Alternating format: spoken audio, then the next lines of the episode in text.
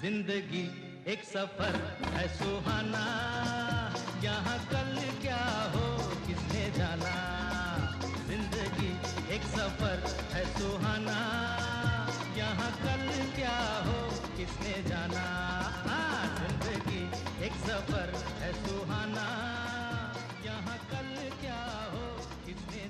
जाना Zindagi, Ex-Safar, Aïsouhana, La vie est un voyage merveilleux. Extrait du film Andas, sorti en 1971 et chanté par Kishore Kumar. Bienvenue dans Kitsch Party, mon nom est Audrey Dugas et ensemble nous allons voyager au cœur du cinéma indien pour en découvrir toute la richesse.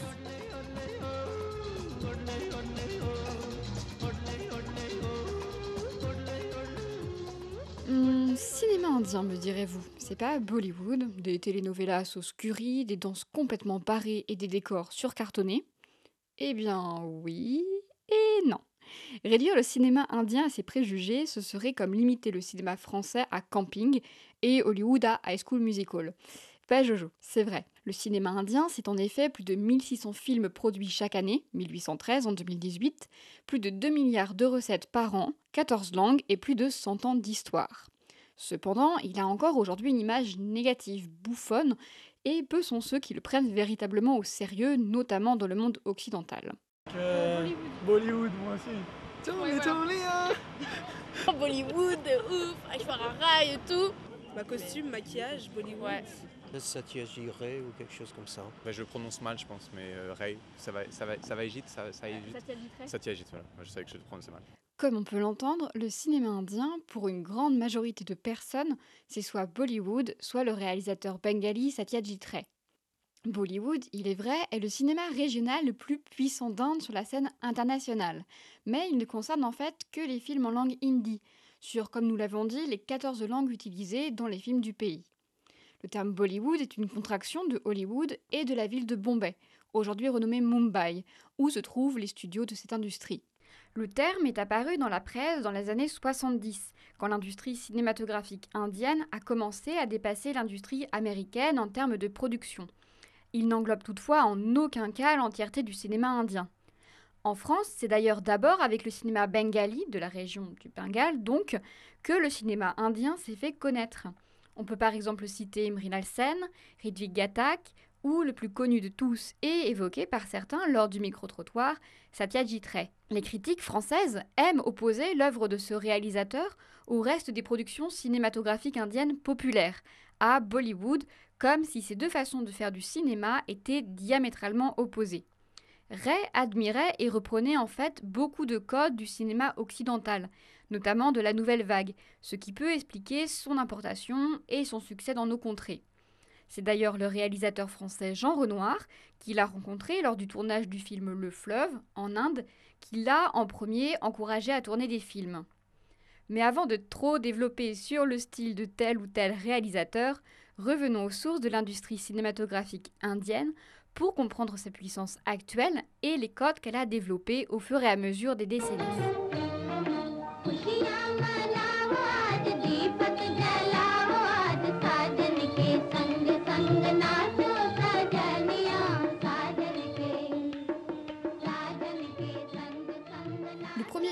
Indien connu et prôné comme tel, Raja Harishchandra, a été réalisé en 1913 par Dada Saheb Phalke, souvent présenté comme le Georges Méliès indien, pour son apport précurseur à l'industrie.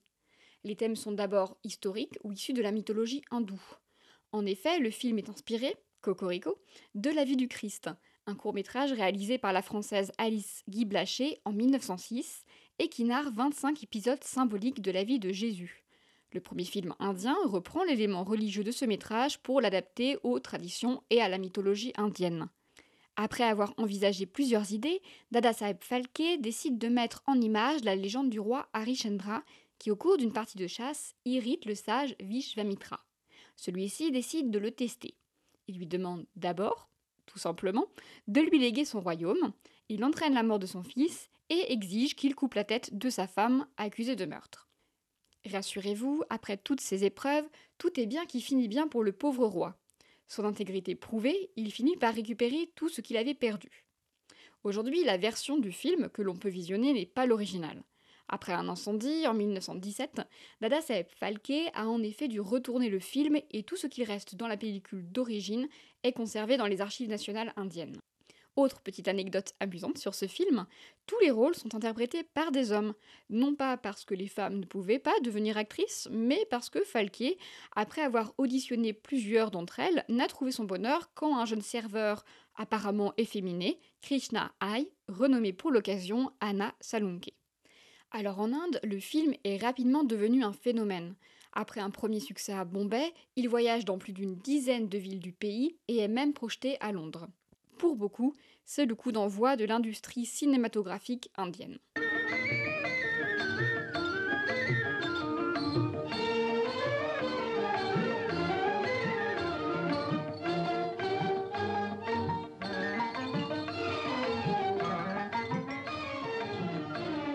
Cette industrie est bouleversée en 1931 par l'arrivée du cinéma parlant. Le pays, sous domination britannique, va alors se servir de ces films parlants, les talkies, pour s'unifier. La musique et la danse sont introduits pour dépasser les divergences linguistiques, dans la continuité de la tradition théâtrale indienne du sous-continent. Tout comme Hollywood, le cinéma indien connaît lui aussi son âge d'or dans les années 1950-1960, avec de grands réalisateurs tels que Guru Dutt, Raj Kapoor ou Dilip Kumar, qui vont poser les bases d'un imaginaire collectif particulièrement puissant. Le succès de ces films dépasse les frontières et va conquérir de nombreux marchés à l'international. Dès 1971, ainsi, l'Inde devient le premier producteur de films au monde.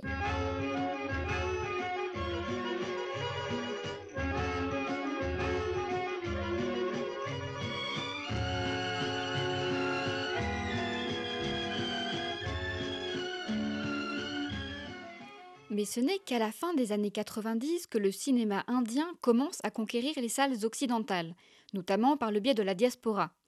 Ainsi, en 2001, au box-office anglais, le drame familial Kabikushi Kabigam, qui réunit les trois générations des acteurs indiens les plus en vogue à l'époque, va directement concurrencer Harry Potter.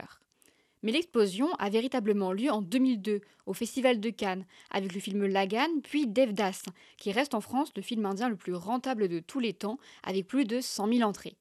Si vous ne connaissez pas Devdas, c'est une histoire d'amour tragique qui se déroule au début du XXe siècle dans une Inde aux décors et aux costumes enchantés, soit la quintessence de l'image que l'on peut se faire du pays et de son atmosphère envoûtante, ce qui peut expliquer aussi son grand succès en Occident.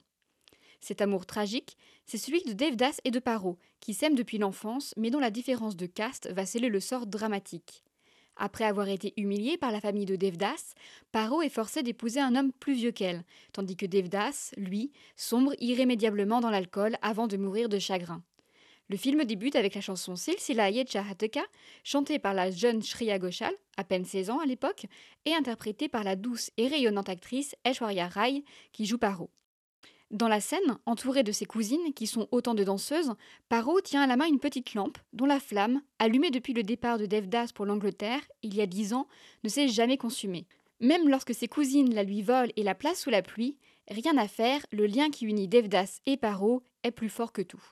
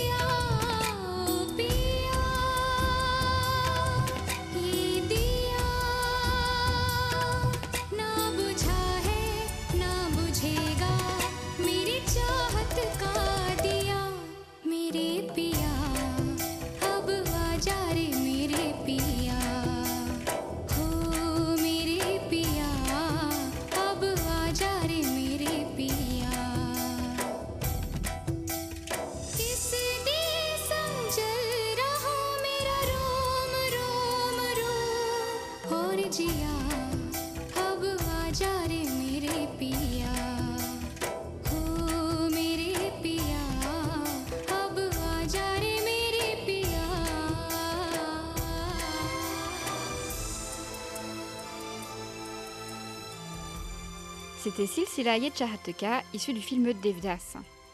Depuis 2002, peu de films indiens ont égalé le succès de Devdas en France.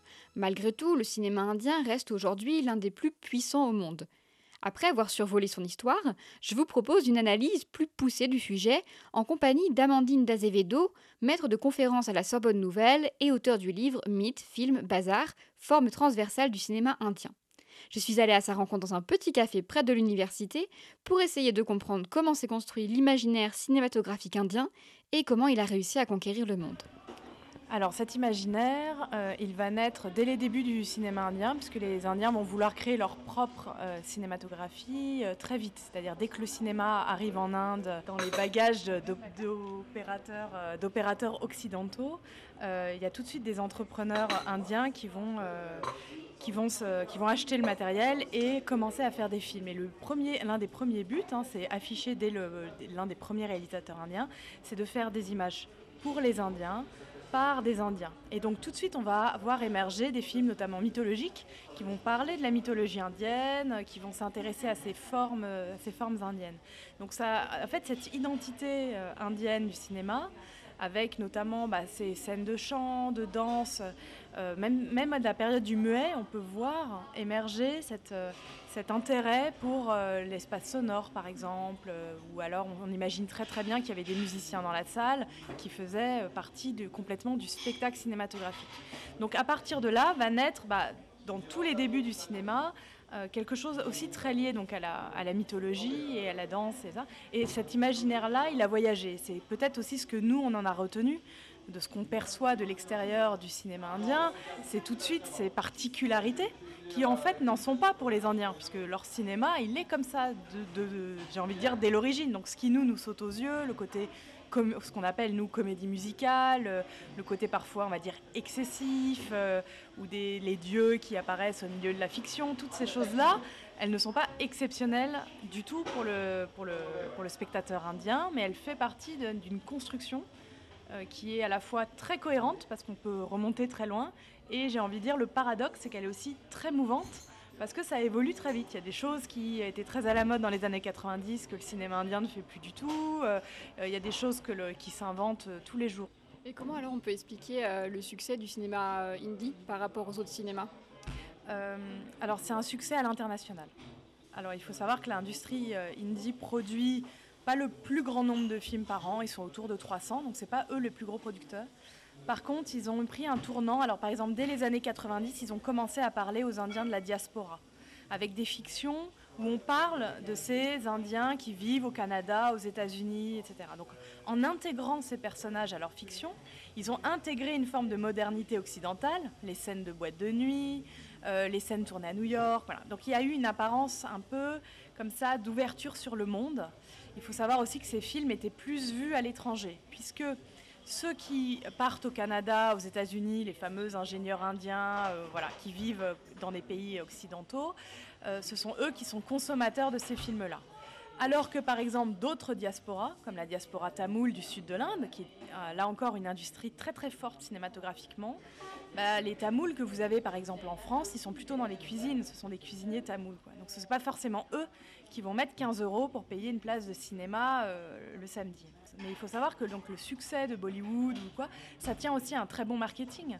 C'est les, agences, euh, les agences de Bombay sont très fortes pour vendre leurs films à l'étranger. Là où d'autres industries, l'industrie Telugu, l'industrie tamoul, qui produisent des films exceptionnels, euh, très bons, en fait sont plus tournés vers leur territoire, euh, euh, c'est plus régional, il y a encore beaucoup de blagues régionales dans, le, dans leurs films ou des personnages, des archétypes très locaux.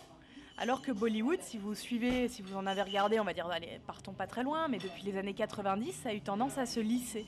Les films sont de plus en plus courts, les séquences musicales sont de plus en plus, j'ai envie de dire, intégrées à une esthétique MTV les séquences musicales, de, des trucs ultra contemporains, euh, hip-hop, euh, rap, tout ça. Ils ont intégré des choses là où les autres ont plutôt tendance à euh, être restés sur une, une, vision nationale en fait de la production. Est-ce que c'est ces codes aussi, enfin un peu particuliers des cinémas indiens, même si c'est vrai Bollywood tend à les adapter, qui bloquent encore un petit peu le spectateur occidental lambda? Je pense qu'il a peur déjà. Il y, a aussi alors beaucoup, beaucoup, beaucoup d'a priori. Euh, oh, euh, ce qu'on entend tout le temps, c'est oh, mais c'est, toujours les mêmes films. Sous-entendu, bah, c'est toujours des grosses romances avec 6-7 séquences musicales, sans avoir vraiment compris que c'est dans la répétition que ce cinéma tire sa force. Il y a un plaisir de la répétition, j'insiste parce que c'est très important, mais il n'y a pas ce culte de l'invention qu'on peut avoir dans d'autres, dans d'autres cinémas. Euh, si vous regardez un peu comment on vend les films, on n'arrête pas pour vendre un film, euh, je sais pas, français, américain, de dire du jamais vu ou euh, pour la première fois on filme ça. Enfin, il y, a un culte comme ça de l'invention. Là où le cinéma indien repose beaucoup sur la répétition des mêmes formules, le plaisir des retrouvailles, le plaisir de retrouver son acteur dans un rôle qu'on connaît. Il y a un plaisir de, pouvoir d'être surpris dans quelque chose qu'on maîtrise parfaitement. Donc ça, ça ne vient que quand on en a vu plusieurs. Euh, et le spectateur bah, lambda, on va dire, qui, connaît, mal ce cinéma, a plutôt l'impression de voir dix fois la même chose. Donc c'est peut-être aussi pour ça. Je pense que le, on a une image très préconçue, très, très fixe de ce qu'on attend de ce cinéma-là. Et il y a aussi, alors ça je m'en rends compte euh, bah, quotidiennement, euh, côté c'est un film des cinémas pour les filles, euh, ça n'intéresse qu'une certaine partie de la population. Il faut aimer forcément les romances, alors que euh, c'est un cinéma qui produit euh, des blockbusters, des films de super-héros, des films d'action, des films de guerre. Enfin, il y a tout un tas d'autres choses. Mais on a été, j'ai envie de dire, un peu marketé aussi par le fait que le succès de Devdas a si bien marché en 2000, début des années 2000 que la France a, notamment pour le public français, on a distribué des films qui lui ressemblaient les films en costume, Joda Akbar, les films historiques, Lagan. Et on a eu tendance à, ne donner au public français un peu que la même veine de film en ne lui montrant pas toute la diversité. Et c'est une vraie lutte pour, la, pour essayer de montrer la, richesse des autres, des autres formes. Donc je pense que c'est une question d'attente. Le, le, public français, il a été convaincu sur un certain type de film qu'on a encensé, qu'on a bien aimé, mais avec toujours un fond de moquerie. Et le titre de votre podcast le montre bien, avec aussi cette idée que c'est kitsch. Donc on est, ça nous amuse de se voir un petit film Bollywood une fois par an, mais de là à accorder à ce cinéma euh, l'attention ou de lui rendre l'importance qu'il a, même euh, en, termes de l'histoire du cinéma ou de sa présence économique dans l'histoire du cinéma, on en est euh, très très loin. Et euh, du coup, pour finir, j'aurais bien aimé vous demander, euh, c'est quoi, vous, le film qui vous a le plus marqué euh, et pourquoi? Alors moi c'est compliqué. j'ai un souvenir d'enfance d'un film de Satyajit Ray, donc que mon père regardait, mais je ne, je ne, regardais pas, c'était dans le salon. et j'ai un souvenir de m'arrêter parce qu'il y avait une scène de danse. Donc c'est le salon de musique de Satyajit Ray. Et à un moment dans le film, il y a une longue séquence de danse. Et je me souviens m'être arrêtée et me dire, ah, c'est, ça m'a attrapé en fait. Ce qui m'a un peu, euh, ce qui a été aussi euh, important pour moi, c'est au-delà donc de cet intérêt pour euh, la danse ou la séquence musicale, ça a été de voir un film comme Rang de Basanti, donc un film qui mélange tous les codes de ce cinéma populaire, mais avec des enjeux euh, sur la, comment est-ce qu'on parle de l'histoire de l'Inde, les luttes pour l'indépendance. C'est un film un peu historique, et en même temps, il y a, tout dedans. Euh, et j'ai vu l'impact qu'avait ce genre de film. Comment est-ce qu'un un film arrive à soulever un, impact émotionnel ou arrive à, faire naître des choses chez le, des choses de l'ordre de oui de la, conscience politique, de l'historique. Et c'est à ce moment-là qu'en fait mon intérêt a bougé légèrement et je me suis dit que ça, c'était très intéressant à étudier. Comment est-ce que ce cinéma populaire qui est vaguement méprisé ou qu'on regarde jamais vraiment, on le regarde pour se divertir, mais comment en fait il avait tout un, il y avait tout, il y avait énormément de sous-textes derrière. Le cinéma indien, ou les cinémas indiens, comme le précise bien Amandine d'Azevedo, vous l'avez compris, impossible d'en faire le tour en 30 minutes. Pour en saisir toute la richesse, la complexité et les codes, il faudrait une vie entière. Et encore, pas sûr que ce soit assez. Malgré tout, bien humblement, je vous propose, avec ce podcast, d'en explorer au fil des épisodes les diverses facettes pour tenter petit à petit de peindre une image plus claire et plus juste d'un cinéma encore malheureusement trop méconnu en France. Pour retrouver des extraits des chansons ou des scènes évoquées, accompagnés bien sûr de petites anecdotes et de précisions historiques, rendez-vous sur l'Instagram du podcast qui se nomme tout simplement Kitsch Party et sur Twitter pour suivre l'avancée de cette aventure cinématographique. Quant à nous, on se retrouve au prochain épisode pour décrypter la place prépondérante de la musique et de la danse dans le cinéma indien, une place qui prend ses sources dans les traditions théâtrales séculaires du sous-continent et qui n'est pas la même selon le genre, la région d'origine ou le mode de production du film. Alors, à la prochaine, et d'ici là, n'oubliez pas, la vie est un voyage merveilleux, personne ne sait de quoi le futur est fait. हँसते गाते जहाँ से गुजर दुनिया की